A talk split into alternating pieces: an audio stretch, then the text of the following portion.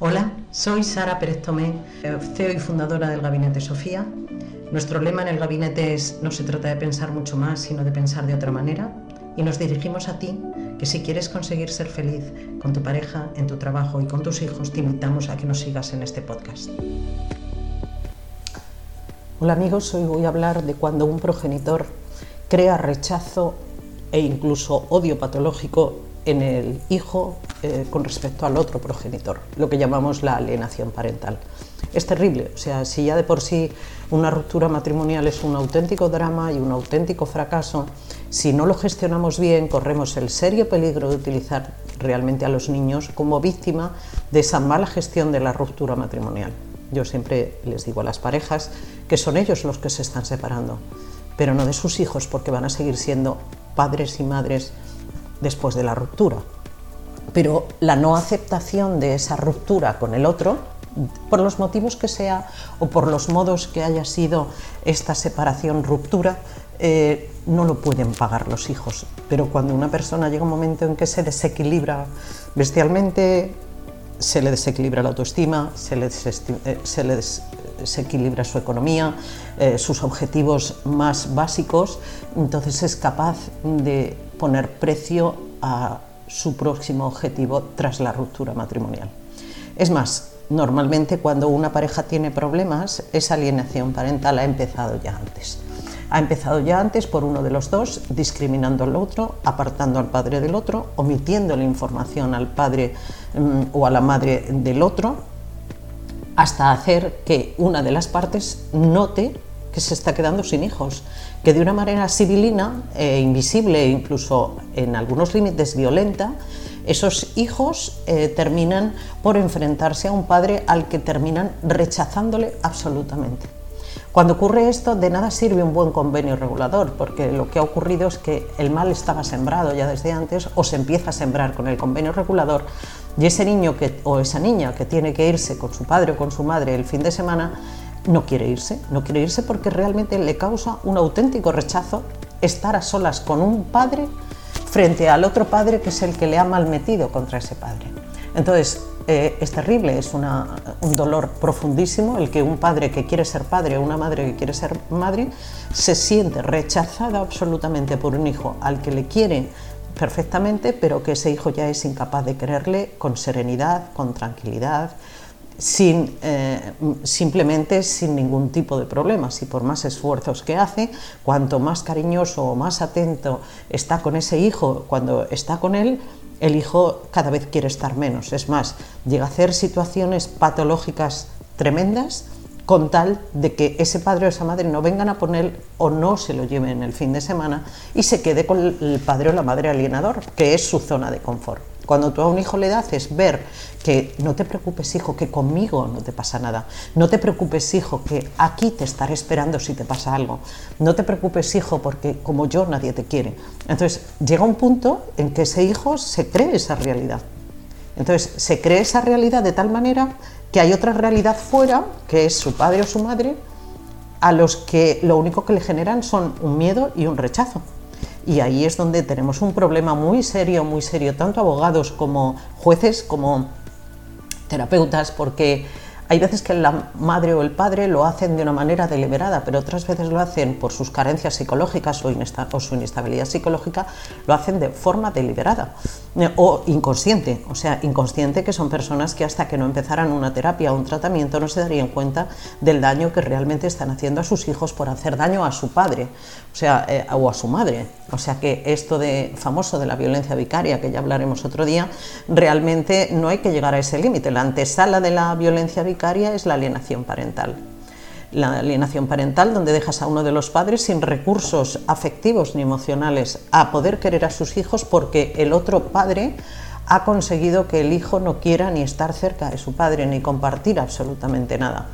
Ahí es donde el padre o la madre alienada tienen que recibir también atención. Atención para que no piensen eh, que lo que tienen que hacer es dejarlo y tirar la toalla. No, no deben hacerlo. Lo que pasa es que es muy duro. Es muy duro, pero tiene que ser, eh, saber y ser consciente que es verdad que es una de las situaciones más graves que se viven en las rupturas matrimoniales, que lo ideal sería que los matrimonios se separaran sus relaciones con sus hijos, de su mala relación en pareja y que nos separamos, pero vamos a respetarnos los dos y además vamos a conseguir que cuando el niño esté contigo, sea muy feliz y yo desear que sea feliz contigo y que cuando el niño esté conmigo tú seas muy feliz de que el niño esté muy feliz conmigo. Primero porque nuestro objetivo es que nuestros hijos sean felices y segundo porque cuanto más feliz sea contigo, luego lo será conmigo cuando esté conmigo también. O sea, compartir la felicidad recibida de uno de los padres con el otro, este debería ser el verdadero y sano eh, forma de gestionar un convenio regulador cuando hay una ruptura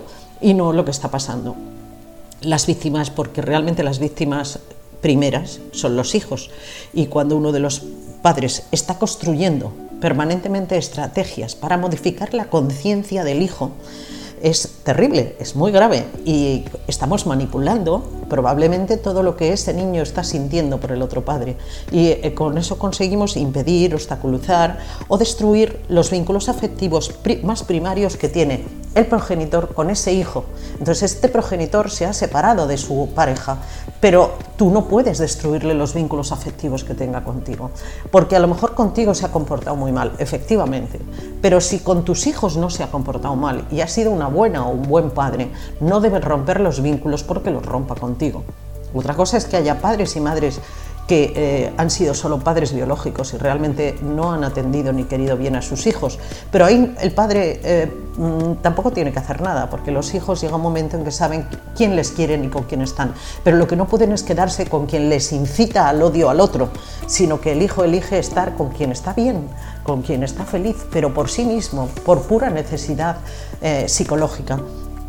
Con lo cual, esta dinámica, esta dinámica que os digo, eh, instaurada en determinadas parejas desde que empezaron a tener problemas en, su matrimonio, pero que incluso todavía no se habían separado, es una dinámica eh, que mm, solo nos va a llevar a una vida muy desgraciada, pero para toda la familia, no solo la nuclear. Quiero deciros que hay veces que forman parte de esa alienación parental, no solo los progenitores, que sí, pero por desgracia también eh, la nueva pareja de mamá o de papá forma parte de esa alienación, los abuelos, los tíos, eh, yo no nos vemos ya con los primos, o sea, una de las grandes carencias que tienen los niños cuando las rupturas de una pareja son muy graves y muy traumáticas, es que esos niños dejan de ver a, los abuelos de una de las partes, de la parte alienada, o simplemente eligen una abuela favorita porque la otra está alienada, o dejan de ver a una parte de sus primos por tiempo y se encontrarán en la universidad, pero durante la infancia no han tenido relaciones eh, de parentalidad con sus primos o con la otra familia extensa de la parte alineada. O sea, aunque parece que lo único que estamos haciendo es separarle de nuestro hijo, le estamos separando de todas sus raíces de su árbol genealógico, que son abuelos, padres, primos, cuñados. Y esto sí que es también muy grave, porque hay mucha gente inocente, no elegida como pareja, que sufren las consecuencias de esta ruptura de los que sí se eligieron entre ellos. Es verdad que ni la Organización Mundial de la Salud ha aceptado como un síndrome de la alienación parental, pero está ahí eh, y en psiquiatría se sabe que existe, eh, ni siquiera la Asociación Americana de Psiquiatría lo acepta, pero todos lo sabemos que existe y esto, si no se regula, si no se acepta eh, como una medida en un juicio, como una medida a, prevenir en los juicios y, se puede tomar como prueba que tampoco se hace, pues estamos ante un problema mucho mayor que la propia ruptura matrimonial. Es que el problema es que dicha persona, como está buscando, como os he dicho al principio, generar odio y rechazo patológico en el niño, entonces empezamos a tener rupturas patológicas. Yo hice el año pasado un, máster sobre coordinación de parentalidad eh, para ayudar a los jueces a, instalar los convenios mm, reguladores en, parejas de este tipo, parejas que tienen una relación patológica después de su ruptura, y la verdad es que es un drama, es un drama. Los cuadros que se ven familiares, las consecuencias que no solo llegan al fracaso escolar en los niños, no, no, es que va muchísimo más allá, es una infelicidad permanente hijos con unas alteraciones psicológicas. Hay un tanto por ciento elevadísimo de niños que terminan haciendo terapia por la ruptura de sus padres, que terminan teniendo problemas en el colegio, por supuesto, que terminan teniendo problemas de nutrición, se acaban volviendo violentos eh, y todo esto es porque sus padres no supieron separarse. Sus padres siguieron agrediendo al otro una vez separados a través de los hijos o a través del el mensajero que era el hijo y entorpeciendo y no dando lugar a que el niño era su prioridad. Cuando una pareja se, se separa, la felicidad de su hijo es una prioridad, pero no puede ser una prioridad a costa del otro, que es lo que se hace en la alienación parental. Bueno, este apunte que os hago sobre ello creo que es para si conocéis alguna pareja en vuestra familia o alguno de vosotros empieza a ser consciente de que a lo mejor está utilizando a sus hijos para no aceptar la ruptura matrimonial, creo que debería pensárselo, hacérselo mirar, como dicen los catalanes, porque realmente tiene un serio, serio problema que tarde o temprano se arrepentirá si no es ahora, será más adelante, pero se arrepentirá de haber perdido a sus hijos por haber roto con su pareja y además ha perdido la confianza de sus hijos porque en un momento dado su hijo le dirá, tú me envenenaste contra papá o contra mamá y no era verdad nada de lo que me decías y no era verdad y he perdido mi infancia de mi padre y mi madre por tu culpa. Y eso los hijos luego no lo perdonan, que son los hijos que llegan aquí con 30 o 40 años que les cuesta tener una relación de pareja normal y tienen todavía una herida abierta de cómo se separaron sus padres, aunque ellos tengan ya casi 40 años y sean profesionales. Bueno, mejor prevenir que curar, os lo digo de verdad. Un abrazo muy fuerte.